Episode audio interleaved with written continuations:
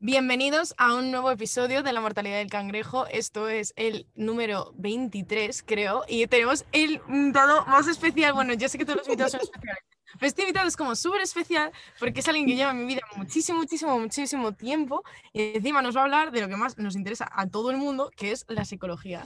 Pero antes de presentarte, porque yo sé que ya se me olvida, debería presentar a mi presentadora de podcast, mi compañera Oriana. Gracias, Alba, de verdad. Yo también estoy súper emocionada y qué emoción que conozco a uno de los invitados que Alba va a traer al podcast. Qué emoción. Así es, la verdad. Bueno, sin más dilación, presento al señor Javi. Bien. Bien. Hola, buenas a todos. Eh, estoy encantado, en primer lugar, de estar aquí. La verdad es que lleva mucho tiempo, no, a ver, no, no desde que empezó el podcast, pero ya al poco ya decía en plan, joder, a ver si me, a ver si me invitan a, a participar y demás. y- Alba, eh, culpa de Alba. No, no culpa mía. O sea, es que vamos a ver, todos hemos querido desde el principio sacar el tema de la psicología, pero a ver cómo le sacábamos.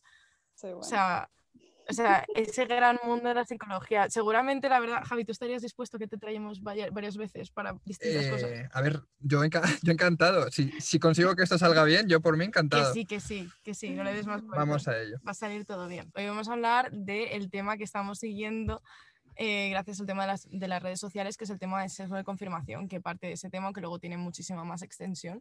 Así que, bueno, a lo mejor para empezar, sin más dilación, Javi, ¿qué es el, sexo- el sesgo de conversación? Madre mía. El sesgo de confirmación. Vamos a tragar, respiramos. Sesgo de confirmación. Vale.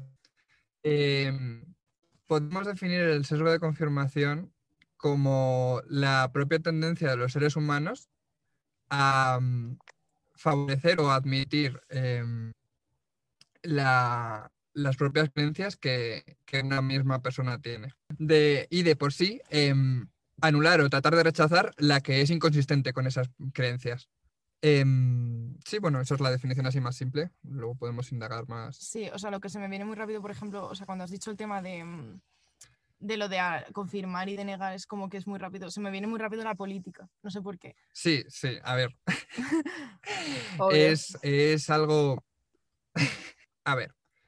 em, al igual que con la, con la política, como decías, em, en grupos sociales y en, y en muchos aspectos es más fácil admitir cosas que ya de por sí creemos. Es, es muy complicado no repetirse en las palabras. A ver, eso de confirmación, al ser em, eh, una facilidad para, para mm, recoger esas, esas propias creencias que uno mismo tiene asentadas, es más fácil que se mueva por según qué círculos que de por sí las confirman. Entonces, en grupos políticos, em, quiero decir, a ver cómo, cómo explico esto. Si, si una persona tiene cierta ideología y se encuentra con otra persona que tiene la ideología contraria, obviamente a lo que va a tender su mente, digamos, es a rechazar todas esas posiciones que esa persona tiene. Y, pues lógicamente, como venimos diciendo desde el principio, a aceptar a esas personas que tienen la misma ideología, pero porque es, es, es simple y es fácil para la mente, es como, como seguir el cazo de un río. Entonces, viniendo de lo que estábamos hablando en el tema de las redes sociales, al final, como el algoritmo está hecho para ofrecerte el contenido que tú ya previamente has, consumido, por así decirlo, entonces como que te va aislando de alguna manera. E- Es cierto, y es, y es precisamente el, el mayor problema que tiene este sesgo. Es simplemente el, el- el hecho de dejarte en tu, en tu huequito, en tu, en tu zona de confort, como podríamos llamarla, y de ahí no, no salir. Es que, aparte de eso, como también venía diciendo, si, si viene, si, si se te, se te otorga información contraria a esa, por muy verídica que pueda ser, eh, tu mente va a tender a rechazarla, a, a quitarle valor o, o a dejarte, como digo, únicamente con lo que a ti, por así decirlo, te entra en la cabeza, de forma vulgar dicho. Claro. ¿Tú piensas que hay algún grupo de, o sea, no sé si capaz por la edad o por... Sí, o sea, vamos a, vamos a decir más o, más o menos por la edad, eh, hay personas que le afecta más, o sea, ¿tú crees que le afecta más esto del sesgo de confirmación a los jóvenes o le afecta más a las personas ya mayores? ¿Qué crees tú? Em, a ver, es muy probable, es muy probable que sobre todo a los jóvenes y a la gente ya mayor tirando a, a vejez y demás. ¿Por qué? Porque al final mm, la forma de romper ese, ese sesgo de confirmación sería tener pensamiento crítico, digamos, buscar las, las, las fuentes, ¿no? O tratar de buscar la información verídica y no decir me voy a quedar con lo que ya de por sí me entra en la cabeza fácil y ya y rápido y punto. Entonces, sí, probablemente pues ese, ese rango de edad de, jóvenes o de ya gente más mayor, que al final em, la gente ya más mayor tiende a, a buscar lo cómodo, ¿no? Entonces, pues también. Entonces, por ejemplo, o sea, es que yo, claro, pienso en mis abuelos. Entonces, por ejemplo, cuando dices gente más mayor, te refieres a gente muy mayor que ya dices, pues esto es lo que yo conozco y no me abro a más porque me hace sentir inseguro. Y gente muy joven, a lo mejor, eh, yo qué sé, como por ejemplo adolescentes, como por el tema de sensación de pertenencia a grupo, dices, puede tener que ver. Eh, sí, a ver, espera. Primero, por la parte No, no, por la parte de, de, los abuelos, pues sí, claro, al final, si es donde están más cómodos, es lo más, lo más sencillo que pase. Y así por eso, sobre todo a la gente más mayor, a, los jóvenes no tanto, aunque también, pero a la gente más mayor es la facilidad que tienen de, tragar fake news, ¿no? Ah, Todo el rato. Sí. Entonces, por ahí. Y luego, en adolescentes, sí, desde luego, ahí, no sé, espérate, ¿puedes repetirme la pregunta? Ah, sí, perdón, no te preocupes. Es que yo encima también vuelvo loco a todo el mundo, abriendo la primera. o sea, que en el tema de adolescentes, o sea, está relacionado con el tema de, pertenencia al grupo. Ah, pertenencia al grupo, es verdad. Eh, sí, no, no, claro, desde luego. A ver, el problema cuando hablamos de, la mayor parte de psicología social, el problema está en que el tema es inmenso, inmenso. Entonces, eh, sí, eh, desde luego el sesgo de confirmación afectaría de por sí a la pertenencia al grupo. Quiero decir, al final em, tenemos, tenemos una motivación que es el hecho de, pues de pertenecer a grupos sociales, de ser bien valorados y bien vistos. Y, y ese, y ese de confirmación facilitaría, en cierto sentido, eh, poder tener una pertenencia a grupo que fuera valiosa para la persona. Claro. Entonces, de ahí, o sea, de, alguna manera siento que por eso te rodeas de gente muy eh, similar a ti y rechazas todo lo anterior. Eh, bueno, sí, eh, sí. A grandes rasgos, sí. Desde que, luego. Es que, a ver, llevas razón. Pero claro, como te digo, también. Claro, sí, que todo depende. La ley del psicólogo. O sea, yo también creo que, o sea, en los jóvenes también influye mucho todo esto de, de o sea, también estás como, o sea, no tienes tanta experiencia, capaz no has vivido tantas cosas y obviamente eh, también todo esto del razonamiento crítico y es como, ajá, obviamente no, no lo tienes tan desarrollado, entonces, ajá, obviamente te pueden manipular más fácil todo esto. Claro, sí, así es. Claro, de a mí es que todo esto me recuerda mucho a cuando yo tenía 14, 15 años y te juntabas con la gente que escuchaba rock y todo lo que no fuera rock era una puta mierda, sí, ¿sabes? Sí, sí. Entonces era el sitio más, máximo. Mm. Pero lo que estoy pensando es que, bueno, no por relacionarlo necesariamente con las redes sociales, ¿no? Pero como, como todo este tema sale a cuenta de, de los, de, este, de las redes sociales, del documental, claro, es que al final cuando tú tienes una red social estás jugando con el grupo más vulnerable, lo que tú mencionas. Porque claro. son gente muy joven. Muy joven, sí, sí, sí. Y, al final toda esa información mm, no se queda solo en estoy en Instagram, por ejemplo, y van a salir anuncios en Instagram, es que a lo mejor luego tu cuenta está vinculada con, yo que sé, el ordenador, vas a buscar algo en Google y toda la, barra de anuncios que te sale izquierda o a la derecha o donde, o donde salga va a ser eh, planeada y pensada para que tú veas, quieras, desees, compres, al momento, instante, ya vamos, lo necesitas. Entonces, uff, yo es que toda esa parte del marketing, no, ya sabes, que no, no me gusta. A ver, aquí tenemos un poco de dilema, chicos, porque a mí me fascina el marketing y Javi lo odia como psicólogo, lo cual hace que, chicos, es un buen psicólogo. Eso es lo que demuestra que Javi es un buen psicólogo. A ver, es complicado, quiero decir, al final yo comprendo que puedas o necesites o tengas que vender tus productos, pero hay cierta limitación, quiero mm. decir.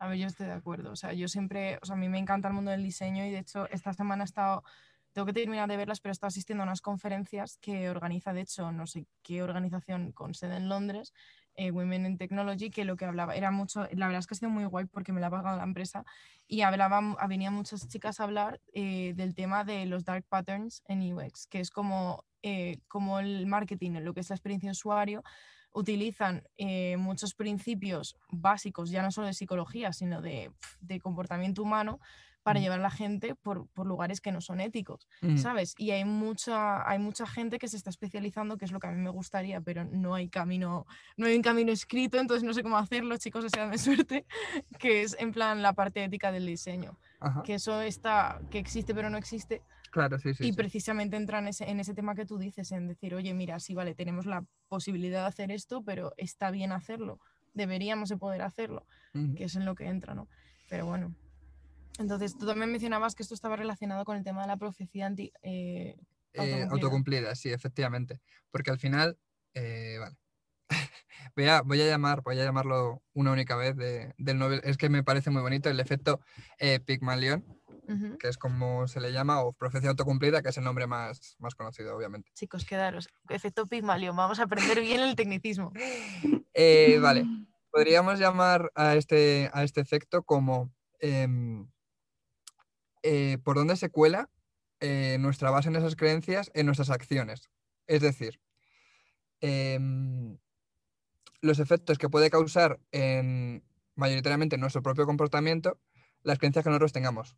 Si yo, por ejemplo, a lo mejor em, Alba me presenta a Oriana y me dice, no, es que pues esto es un ejemplo. Es que he dicho Oriana, pero es, eh, bueno. Eh, imaginaros, eh, chicos, eh, vosotros la conocéis, es una chica majísima y a mí me encanta, pero imaginaros por mo- motivo que Alba me dice que yo qué sé, que es una tía un poco mm, borde, ¿no? Vale, pues yo voy a, voy a ir a conocer a, Oriana teniendo en la, en la mente que ya de por sí, pues es una chica borde, es muy probable que me, que me trate de una manera medianamente arisca, a lo mejor. Entonces yo la, yo la conozco y a lo mejor en ciertas acciones eh, de mi comportamiento, eh, inconscientemente, voy a hacer de por sí que ella me trate de, de una forma arisca y entonces eh, estoy confirmando esa, esa creencia que yo tenía al principio, que, que no era ni mía porque no la conocía. Estoy confirmando que Oriana es una, es una persona borde porque, como digo, según mis acciones probablemente haya conseguido que ella lo sea, al menos en ese momento. ¿Puedo hacerte una pregunta? No, sí, o sea, yo sé que esto para esto para Me encanta, Abri, que te puedo hacer una pregunta. O sea, no, Alba, no puedes hacerla.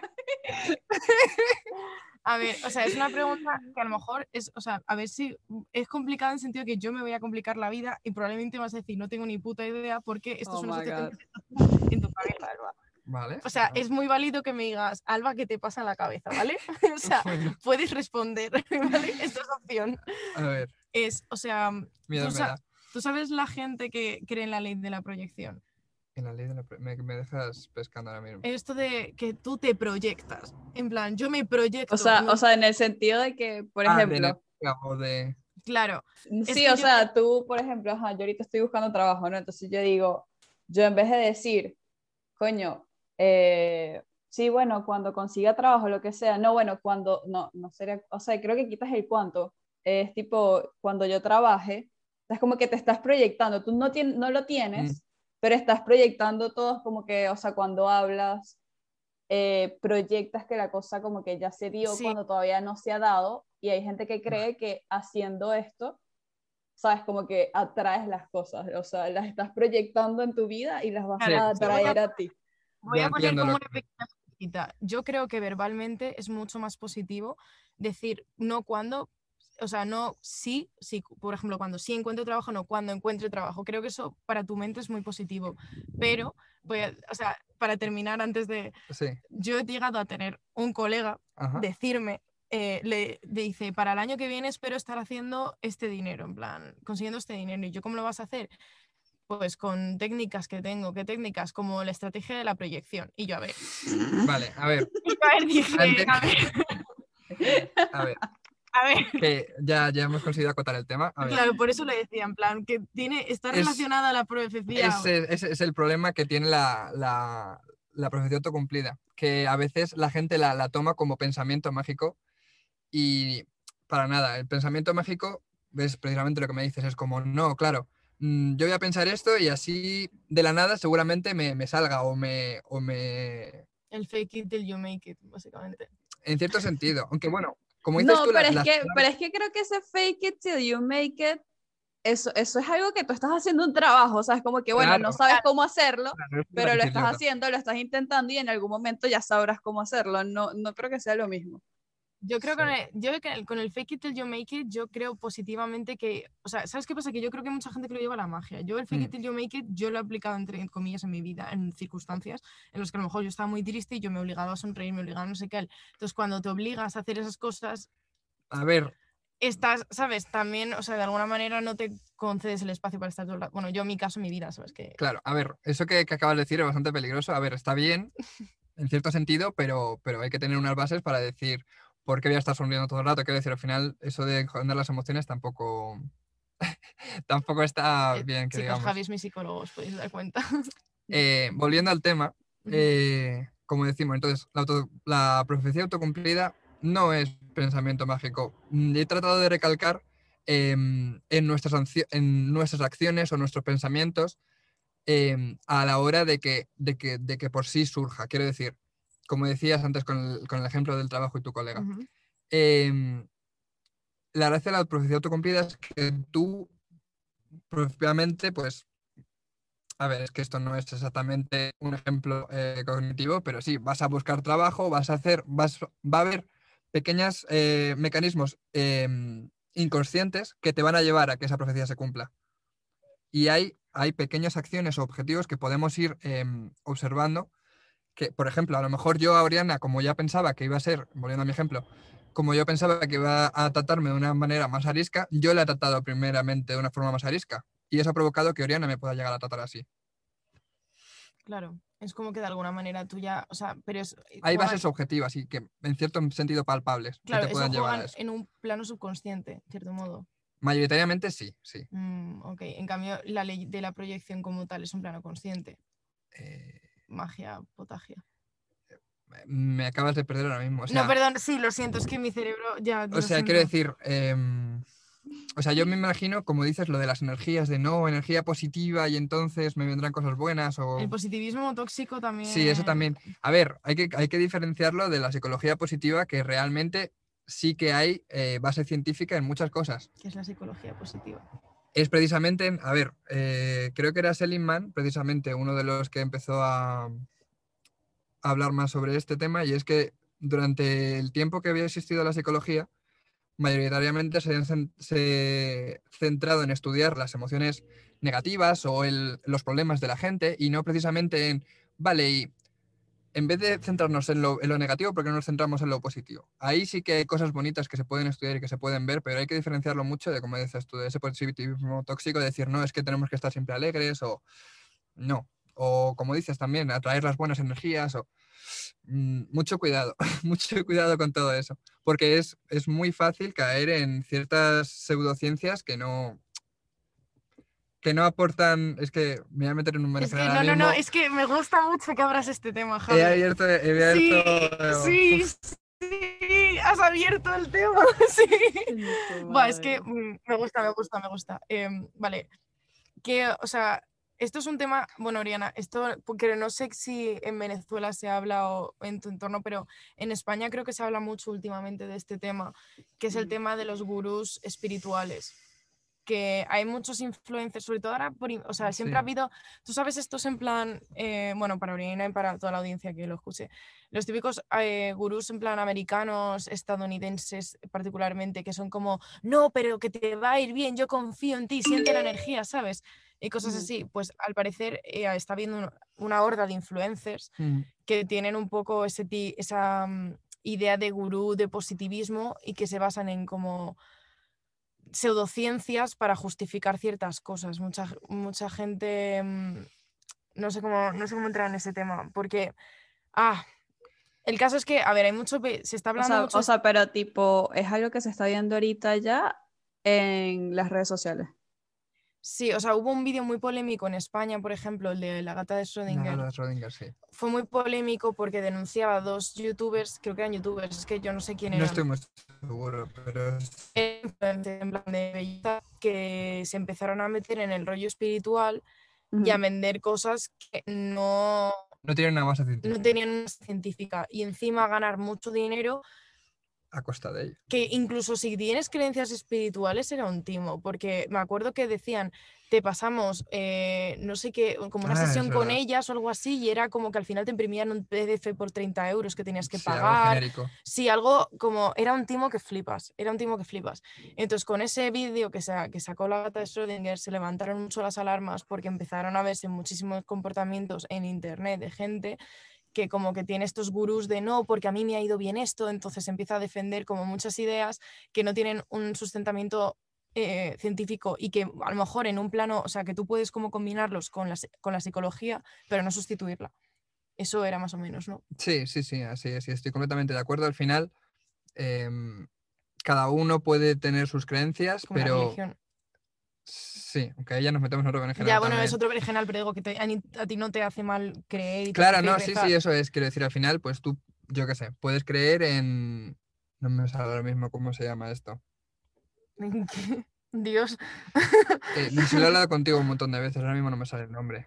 Eh, a la homeopatía. efectivamente, tú Ah, vale. puedes. A ver, voy a, voy a Madre mía, es que estamos abriendo melones muy, de- defender, vamos a poner comillas, el uso de la homeopatía. mm, algo eh, para mí repudiable, pero Estos bueno. chicos no, no tenéis idea de lo que va a hacer Javier en este momento. Eh, sí, sí, sí, o sea, me va a costar un montón, pero vamos a decir, tú a lo mejor puedes creer y, y estás firmemente convencido de que la homeopatía funciona. Mm, yo lo que te puedo decir es, mm, vale, tú tienes las creencias, pero no, no por ello tienes que rechazar toda una, una, una, mm, literatura científica probada em, Sí. que, que- que está demostrado precisamente que puede funcionar y que puede ayudarte, ¿sabes? Quiero decir, tú que al final quieres tomarte tus pastillas homeopáticas, adelante, ¿sabes? Mm, pero, pero no rechaces, no rechaces toda esa parte que de por sí está, está probada. Claro, es como que no tiene blanco y negro. De todas maneras, nos hemos ido muchísimo de No sé, sí. Lo siento. Lo siento, vale, vamos a reconducir. Vamos a pensar cómo Sí. esto. No, te iba- te pero te iba a preguntar sobre lo de que explicaras un poco lo del positivismo tó- tóxico. Sí, a ver, em, al final estamos hablando, em, de hecho, en, en Estados Unidos también hubo como un super boom de esto. No sé cuándo, tú te miro a ti porque eres la que más... La probable. gringa. Bueno, sí. Tú- creo que la más cercana a Estados Unidos es Oriana. O sea, que la que no puede responder es Oriana. Ella es la Eh, americana realmente. A mí, a mí ahorita no me pregunten cosas del mundo, de lo que está pasando. Tengo ya tres semanas sin redes sociales y yo siento que ya estoy, soy una persona que no pertenece al- a, a la cultura pop. Ya, yo, yo estoy afuera, ¿sabes? Ya.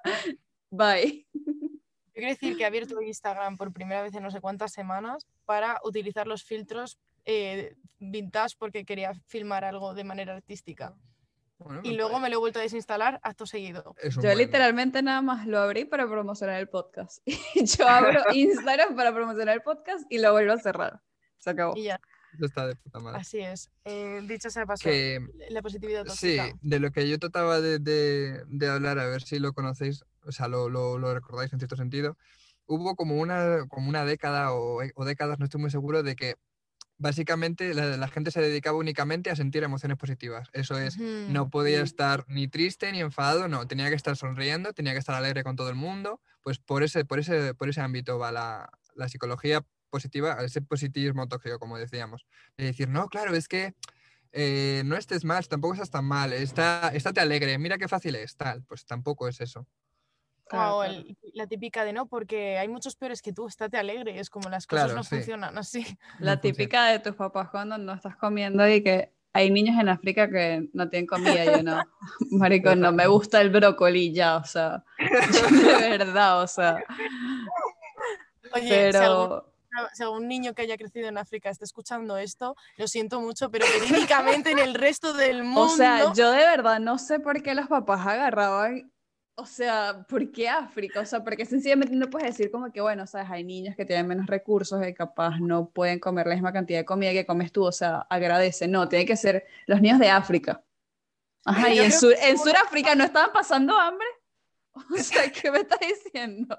No, y además yo creo que eso fue muy por el boom este de, de cuando se hizo el concierto, bueno, yo aquí me voy a poner en modo freak musical, pero cuando se hizo la canción esta de We Are the World for Africa, que fueron muchos artistas que era para recaudar dinero, también hubo un concierto en los 90 que estaba Queen y estaban no sé cuántos artistas, que fue como que de repente, yo creo que fue Estados Unidos despertándose un día, descubriendo que existía África, descubriendo que había gente que a lo mejor no tenía dentro de los países de África las mismas condiciones de vida y dijeron, wow, vamos a recaudar dinero. Y yo creo que eso caló muy profundamente en la generación de nuestros padres que decidieron que África, vamos, que es pobre fatal, que África era un país como concepto y que estaba pobre, que no, chicos, que no.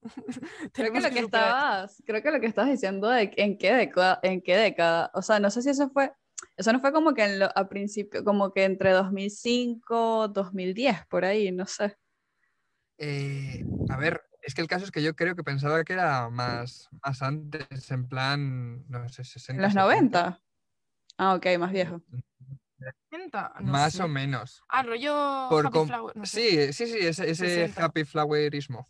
Ah, pero bueno, no, pero eso era la época de Vietnam. Yo creo que lo que tú dices es más adelante, pero bueno, me da igual, lo mismo da porque... Pero es que yo creo que, pero es que yo creo que exacto, todo esto o sea, en realidad es algo que se, yo creo que se nota mucho porque, coño, o sea, siempre, incluso se, o sea, ha llegado hasta la moda que, ¿sabes? Siempre están estas camisas que en H&M o en Primark o en lo que sea que, ¿sabes? Y que be happy, o sea, no hay ninguna que diga como que, ay, be sad, ¿sabes? O sea, todo es un positivismo, así que es como que, ok, está bien, hay que ser positivo, pero, ajá, si estás mal, coño, ajá, tienes, ah, o sea, estás mal, pues.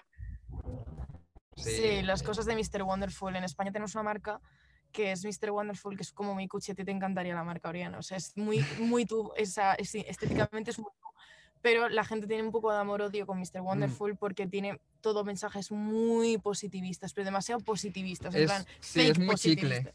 Claro, es muy. Tu día va a ser genial, los días son fantásticos, la vida es bella. Claro, eso es. Y no, al final, chicos, hay que validar todas nuestras emociones es muy importante. Sentimos ira, sentimos tristeza a lo largo del día, sentimos felicidad. Todas las emociones están ahí por algún motivo y todas son em, válidas y, perfectamente gestionables en su cierta medida. Pero claro, el problema está en ese, que tampoco nos han enseñado nunca cómo gestionarlas, ¿no? Pero bueno, aquí seguimos abriendo melones. Sí, abriendo melones. Pero bueno, no sé si abrir ese melón o reconducir, Oriana. Verga. no, o sea, porque obviamente es un tema interesante porque, porque coño, obviamente, sabes, en el colegio no nos enseñan. Yo no sé si ustedes vieron, o sea, yo me acuerdo que en cuarto año, en, en bachillerato, cuando yo estaba en secundaria, eh, había una materia que era, se llamaba psicología. Y esa materia, o sea, me acuerdo que tenía un libro y todo. Eh, pero, o sea, eh, realmente yo no recuerdo nada de esa materia porque era bastante burla, o sea, en realidad nadie se la tomaba en serio, o sea, y la profesora era como una chama que, no sé, seguramente la edad que yo tengo ahorita, 25, y ella estaba pendiente era de que, bueno, mira, ¿no? Que estos chamos que les gustó a, los, a mis alumnos, y vaina, era una vaina súper burla, de verdad. Em, entonces, coño, yo siento que eso es algo que de verdad, no sé cómo es en España, pero obviamente en Venezuela eso no, y, y o, sea, de, o sea, de familias así, yo o sea, por ejemplo, mi familia no, o sea, no sabe que yo voy al psicólogo, ¿sabes? Entonces no tengo ese apoyo así, entonces la verdad que en ese sentido yo, o sea, nadie me dio nada, es como que yo llegué un día y dije, verga, estoy muy mal, voy a ir al psicólogo. Fuerte. Sí, a ver, suele ser el primer paso de, de, decir, joder, ya estoy tan mal, ¿no? Que necesito un poco de, de ayuda, porque si no... Sí, sí, en España también hay un, hay un estigma muy fuerte con ir a terapia y normalmente, pues eso, la gente ya no de decir, a ver, que los hay, ¿no? Pero ya no, ya no hay tanto de decir, no, claro, es que ibas al psicólogo a estar loco, que como digo, los hay. Pero yo creo que es más en el sentido de, si no estoy tan mal o no estás tan mal, venga, alégrate, como decíamos antes, ¿no? Mm, no, no. O sea, yo ahora mismo estoy bien y estoy yendo al psicólogo. ¿Sabes? Quiero decir, ahora mismo mentalmente estoy bien, pero estoy yendo al psicólogo porque yo entiendo que mi vida, o sea, en mi cuarto de siglo que tengo ya, he ido acumulando ciertas cosas que, o sea, yo por lo menos a nivel de persona quiero mejorar, ¿sabes? Y sobre todo creo que hay cosas que me quedo atascada en ellas y que no tiene ningún sentido que haga bola de ellas si puedo mejorarlas o puedo trabajar en ellas. Pero eso es una mentalidad que yo creo que, o sea, aparte de que los psicólogos no están cubiertos por la seguridad social ni ningún, por ningún sistema sa- sanitario, lo cual hace que sean súper costosos para acceder a mucha gente, Sí, sí, no, que es una ciencia que es nueva y hay mucha gente que no cree en ella y para colmo es costosa. Pero vivimos una época en la que las enfermedades mentales es que cada vez aumentan más. Es que cu- ¿cuántas personas conocéis? O sea, nosotros que somos de generación medio millennial, ¿no? medio Y con el, con todo lo de la pandemia creo que se incrementó más, ¿sabes? Creo que se dio más a conocer como que es que a quién no le afectó mentalmente la pandemia, o sea, marico, o sea, te tuvo que haber dado ansiedad, depresión, algo te tuvo que haber dado, estrés, algo, no sé. Y que es muy duro y que nuestra, la gente de nuestra edad tiene mucha ansiedad. O sea, yo no conozco a nadie de nuestra edad que no tenga ansiedad. Te- Efectivamente. Eso es muy fuerte. Es, es- Sí, a ver, los datos eran espantosos. No, me acuerdo ahora mismo, pero, pero los datos eran terribles. De ansiedad, por lo menos, eran. Bueno, de todos. Pero de ansiedad eran terribles, que son los únicos que yo. Lo cual te indica, y de esto nos devuelve al tema en el que estábamos, Ah, que era el tema de las redes sociales realmente. O sea, yo creo que parte del problema de la ansiedad que tenemos es lo que tenemos a mano de la conexión.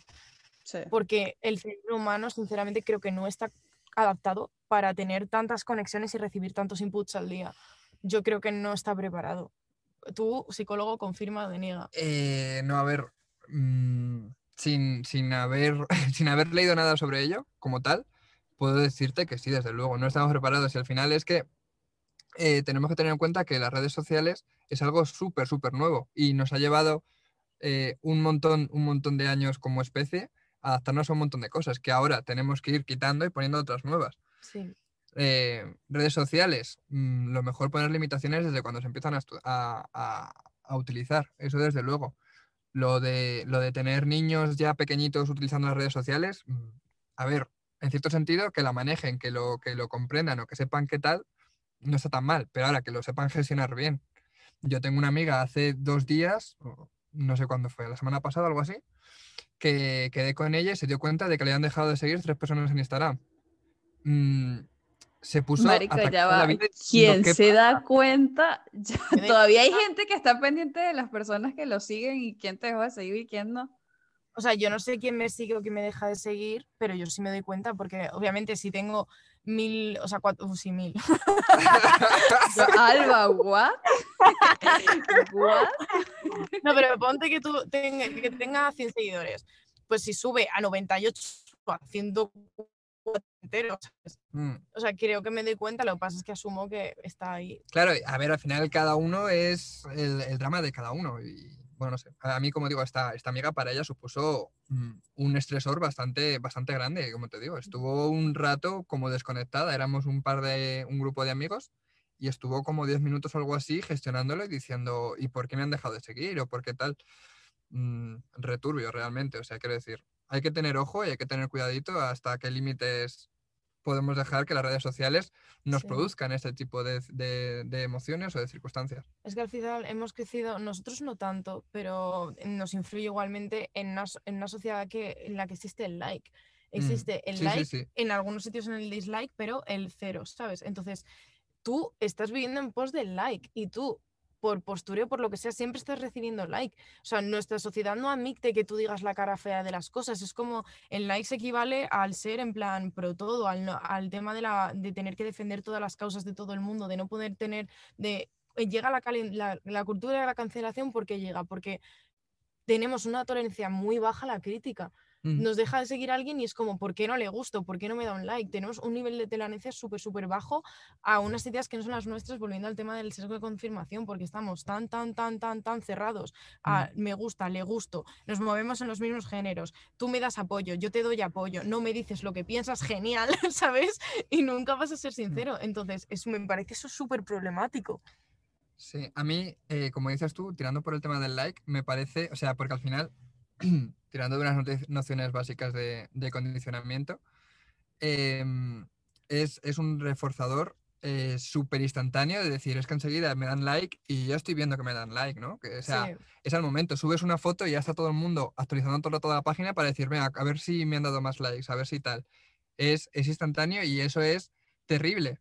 Porque, a ver, para explicar un poco la base de todo esto del condicionamiento, porque... Sí. em, vale. Eh, por un lado tenemos eh, el reforzamiento. eh, sistemas de reforzamiento, digamos, en los que podemos, eh, cada vez que Voy a ponerlo en ratas porque siempre se estudian ratas y esa es la forma más fácil de, de explicarlo, Vale. Lo sentimos ratitas. Eh, sí, sí, lo sentimos ratitas. Y palomas, sí, bueno. Palomas. Mierda, no Sí. sabía eso. Qué Se utilizan de hecho, se utilizan casi más palomas que ratas. Ratas se utilizan un montón, pero palomas también. La cara de Oriana. Sí. No, yo estoy en shock, o sea, bueno, ajá, pero continúa. Eh, vale, pues eh, según el programa de reforzamiento podemos tener a lo mejor mm, siempre que la rata le da una palanca, ¿vale? Sale una bolita de carne. Entonces, si siempre que le da la palanca, vamos a reforzarlo, vamos a darle esa bolita de carne, eh, la rata va a estar cierto, en cierto sentido pues acostumbrada a todo eso y, y le va a dar todas las veces que pueda, digamos, ¿no? Eh, y en el momento en el que cuando rompamos ese- esa conexión, em, y entonces le dé la palanca y no le demos comida, es muy probable que deje de hacerlo de forma más o menos rápida. ¿Qué pasa? Que aquí hay como un, como un hackeo, ¿no? Si, si en vez de darle siempre a la rata eh, esa bolita de comida, se la damos de forma variable, a lo mejor eh, cuando le haya dado cinco veces, em, la rata va a estar de forma más impulsiva a, a tratar de buscar esa recompensa, a decir que esto, de hecho, de hecho de esto, no sé si habéis hablado alguna vez de, relaciones tóxicas y demás, es básicamente el mecanismo clave de, de muchas relaciones tóxicas. Clave de las relaciones tóxicas, de la ludopatía, Ludopatía, y de las redes sociales. O sea, Claro. Entonces sí, a eso me iba a ir. Eso es, eh, porque al final no te dan like siempre que subes una foto todo el mundo.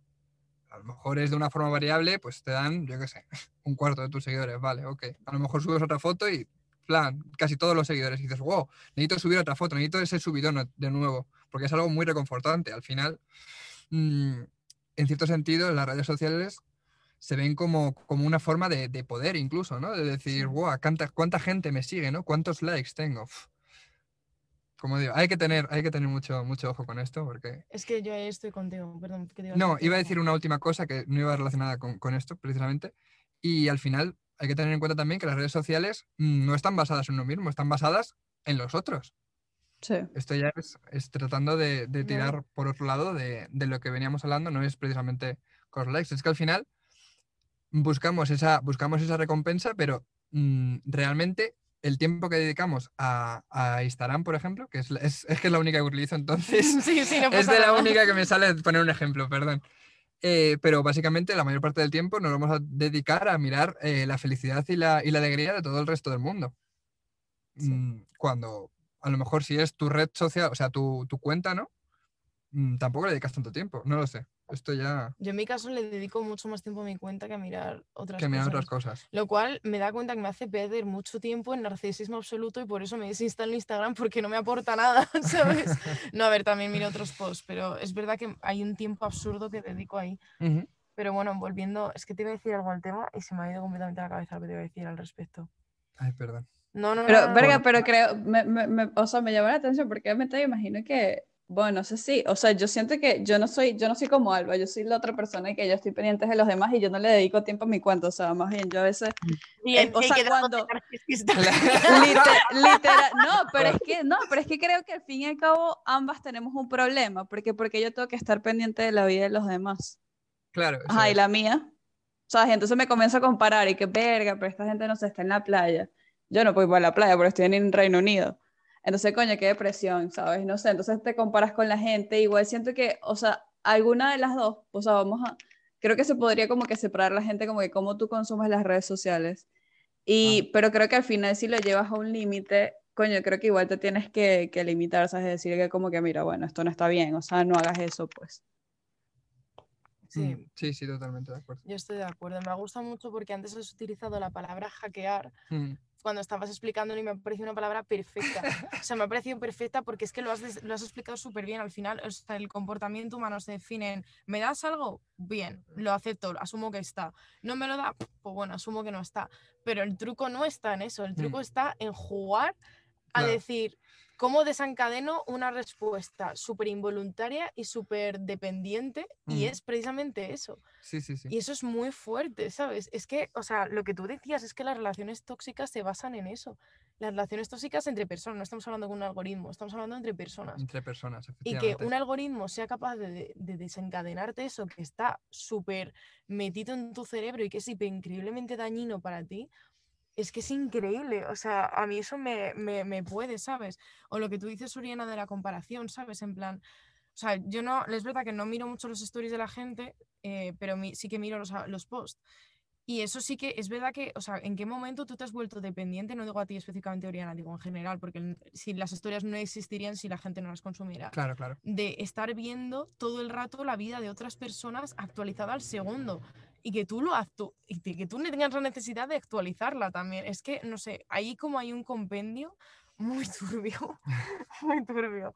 Pero bueno, eh, ¿tú cómo definir, o sea, tú por ejemplo, cómo eh, explicarías eso? Que tú veas, o sea, vale, empecemos bien, porque es que como es un, el, como la pescadilla que se muerde la cola, no sé por dónde empezar, pero que tú veas que te interese el contenido de otras personas, o sea, la vida de otras personas, conocerla al minuto y que obviamente eso desencadena que tú tengas la necesidad de, como de actualizar la vida, ¿no? Pero ¿qué es lo que a ti te hace o cuál, qué es lo que definirías que radica el éxito de- en ese sentido de las historias?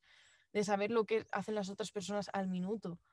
Vale, aquí em, voy a utilizar un término que creo que se utiliza em, sobre todo para, para grupos de WhatsApp y cosas así, que básicamente tenemos, tenemos un, un miedo, em, sobre todo la gente con, esto hablo ahora mismo de, de gente extrema, ¿no? Pero, pero en base los demás, en cierto sentido, lo podemos llegar a, a descubrir nosotros mismos, que es el, el miedo a perdernos algo, que esto ha surgido también mucho con las redes sociales y con Internet y Mm. demás. Eh, por poner un nombre que se llamaba nosofobia o algo así, no estoy muy A mí eso seguro me ahora pasa mismo. mucho, sí. Y, y básicamente es eso, el miedo a, a decir, joder, es que me voy a desconectar cinco minutos de las redes sociales y me voy a perder lo más increíble del mundo. Mm.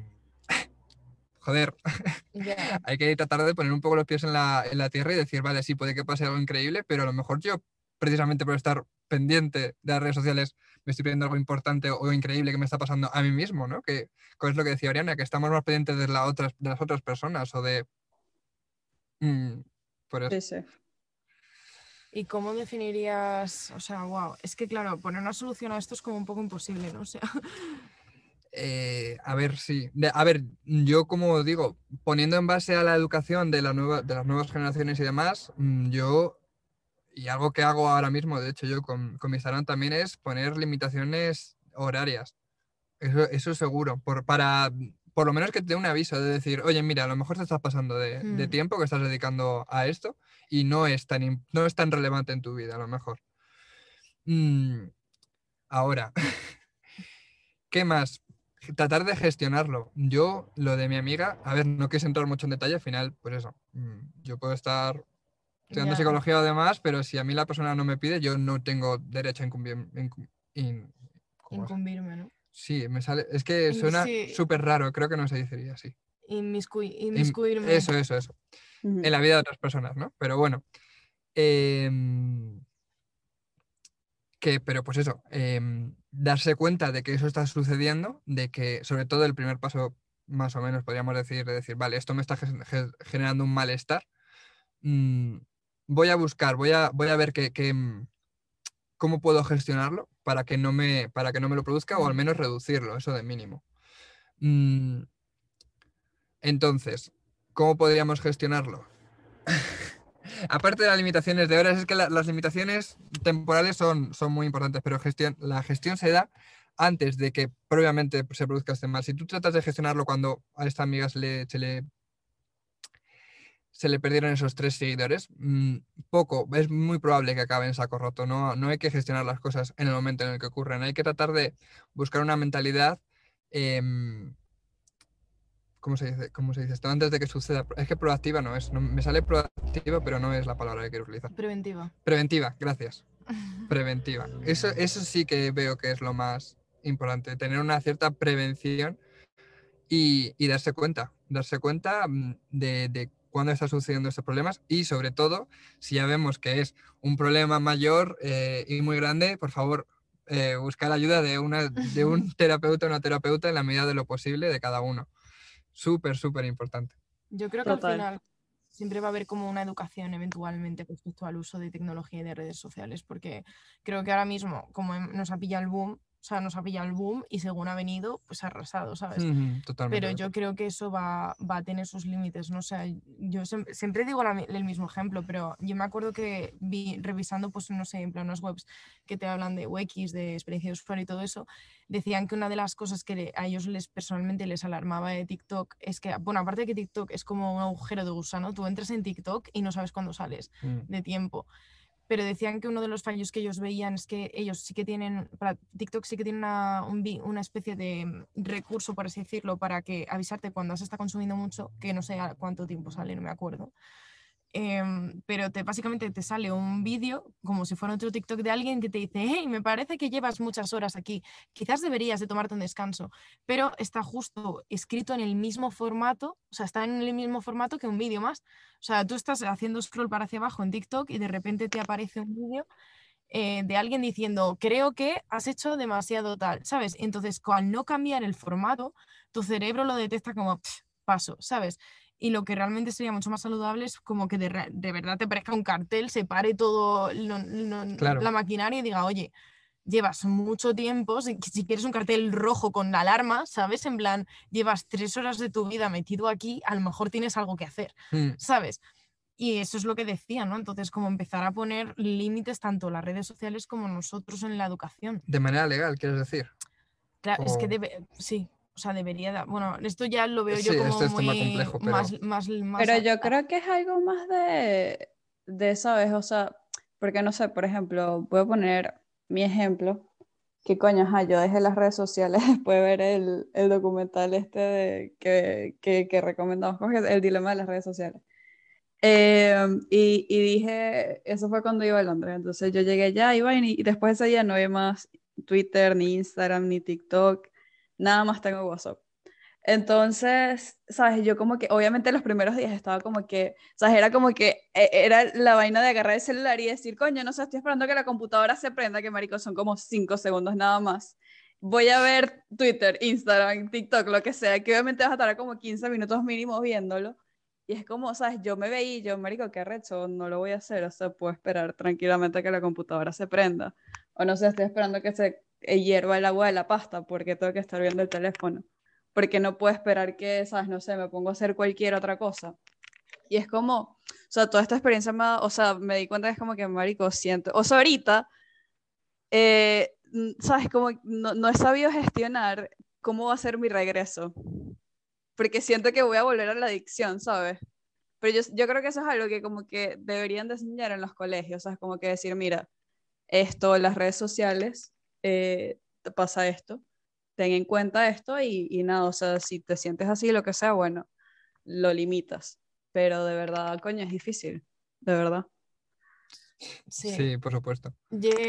Hay que ir cerrando porque se me está quedando lo demás sin batería, pero em, ya, te- te- problemas técnicos. En base a lo que tú has dicho, yo me di cuenta de lo que tú dices cuando la primera vez que me borré Instagram y cuando me di cuenta que era problemático era cuando, por ejemplo, en España estamos en una terraza, que somos muy de terraza, y se va la persona a pedir y tú te quedas solo en la terraza, Mm, que como ves a todo el mundo hablando, te fuerzas a coger el móvil para no sentirte solo. Sí, sí. Entonces yo Ujú. lo que hacía era forzarme a mirar el cielo y a decir, ala, estás en la calle, respira, que te dé el aire, ¿sabes? Y yo creo que esos son, como tú dices, límites que te tienes que ir poniendo tú. Mm. Pero bueno, eh, qué mierda, porque quería cerrar este episodio, aunque no tenga que ver con psicología, con un par de consejos que he descubierto para que tener más privacidad en tu móvil. Chicos, esperaremos al próximo episodio para decíroslos, porque El hype. aquí generando clickbait, chicos.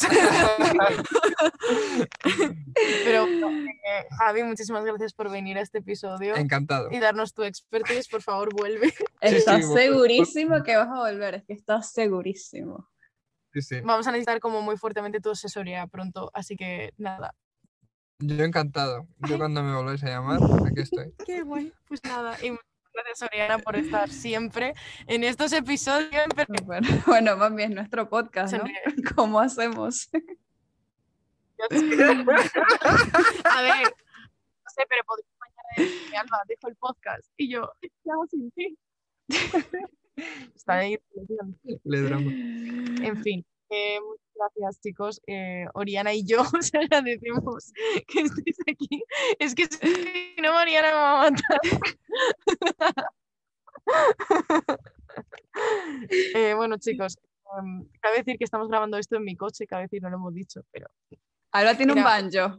Ya, voy a dejar esa información ahí.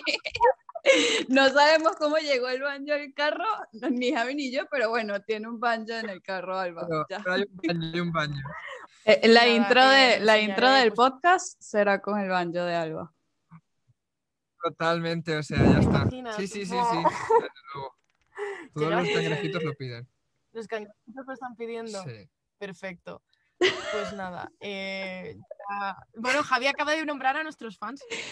Claro. Es que quedé en shock, o sea, me quedé como, marico, cangrejitos, qué cuchi. O sea, me provocó tocar a todo el mundo así como, ay, eres un cangrejito. No sé. Es que no cómo llamar a nuestros fans, pero les has bautizado ya tú. Pues mira, Gracias, Javi. De verdad. Bautizó a nuestros fans. Gracias, Javi. Bien. Pues nada, chicos. em, muchas gracias eh, a todos, a Javi y a Oriana por estar aquí hoy y eh, nos vemos en el próximo episodio. Bye.